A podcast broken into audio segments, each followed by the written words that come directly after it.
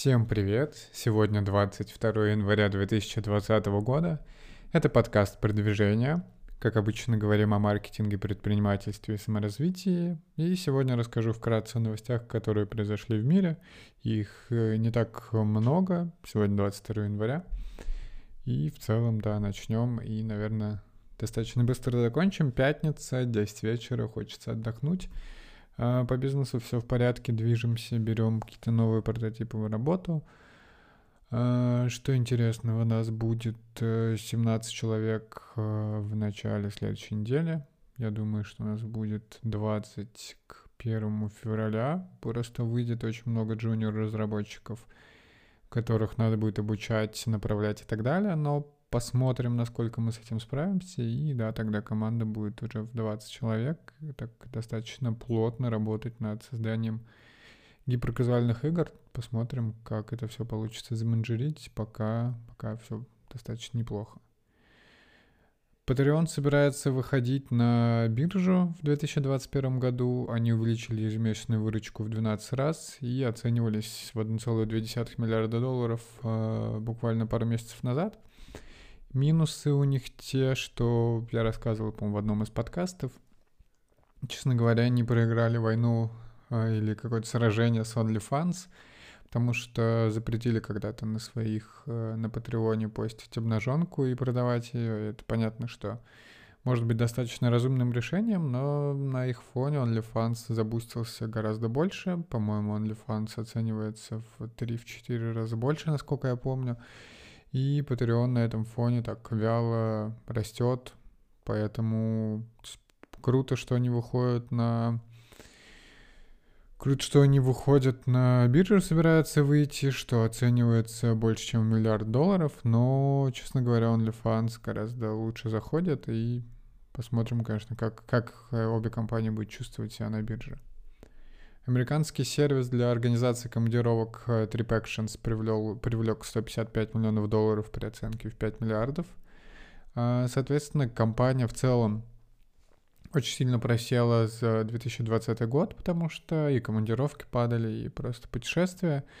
Но в целом им удалось восстановиться. Потихоньку люди начали летать, понимать, как, как и что можно делать. И в э, год назад они привлекали 500 миллионов долларов на запуск корпоративных кредитных карт. А, в целом, что они еще? Они до пандемии еще два года назад, полтора оценивались в 4 миллиарда, то есть оценка сейчас не сильно больше, но им пришлось уволить 300 сотрудников э, и, соответственно, оставить там около тысячи человек. Но в целом сейчас сервис растет. Э, в январе выросли на 20%, и еженедельный рост 3,6%, поэтому это такая достаточно нормальная цифра для стартапа. Э, быстро развивается, и это, да, действительно то, на, на что стоит ориентироваться.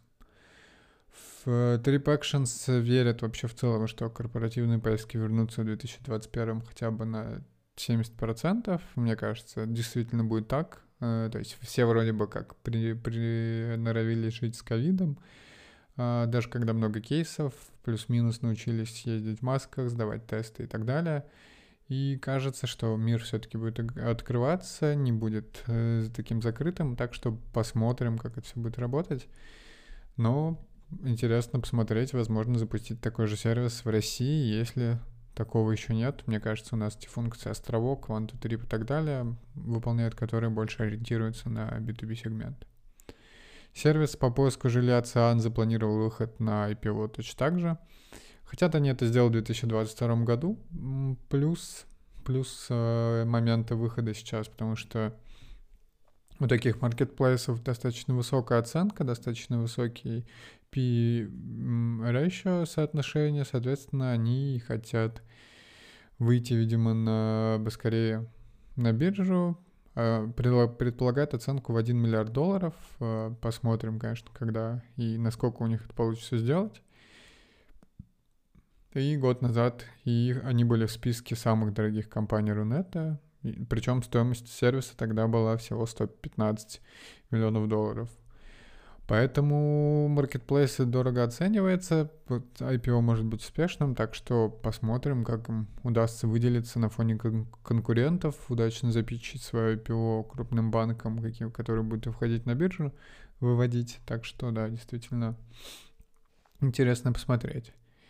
И последняя новость на сегодня. Apple разрабатывает VR-шлем и хочет представить его в следующем году. Цена на шлем будет дороже, чем у конкурентов, э, вплоть до 900 долларов. Понятно, что это сливы, понятно, что э, этому не, не всегда стоит доверять, но часто сливы бывают довольно-таки точными.